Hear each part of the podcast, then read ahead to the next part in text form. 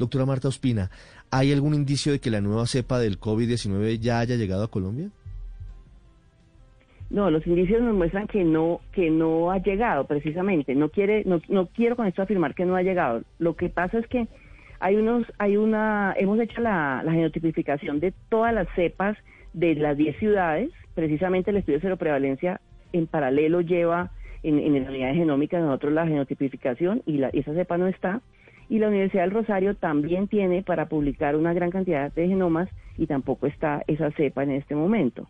Eh, entonces, hasta, todo lo que tenemos genotipificado, nosotros hacemos eh, genovigilancia desde hace mucho tiempo, lo hacemos de manera rutinaria y en función de la, de la nueva cepa, pues hicimos una, una, una, una reunión con los siete laboratorios mm. que pueden hacer genómica en Colombia y con ellos tenemos un plan eh, de reforzamiento y de expansión de esa capacidad de vigilancia de Colombia, liderada por el INSS.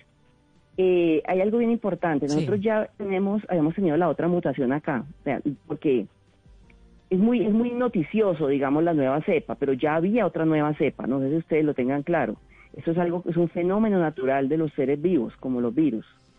Y eh, eh, esa nueva mm. cepa, esa, anterior cepa, nosotros ya la tenemos en Colombia, la tenemos de hecho en el eje cafetero y fue traída por, por personas que llegaron de Estados Unidos. Esa cepa A, nosotros la tenemos en el eje cafetero en su momento esa cepa también tuvo noticias de ser supuestamente más contagiosa, pero eso ya fue desvirtuado, ya hay artículos que muestran que esa cepa California esa no es más contagiosa. De, igual manera nos puede pasar con esta, puede que en el futuro tengamos otra entrevista y hablemos efectivamente la cepa no, resulte, no resultó tampoco ser más contagiosa. No lo sabemos, son indicios, pero en el mundo de los virólogos y los que hacen genómica, eso está por verse, ¿no? Eso no está, es algo comprobado.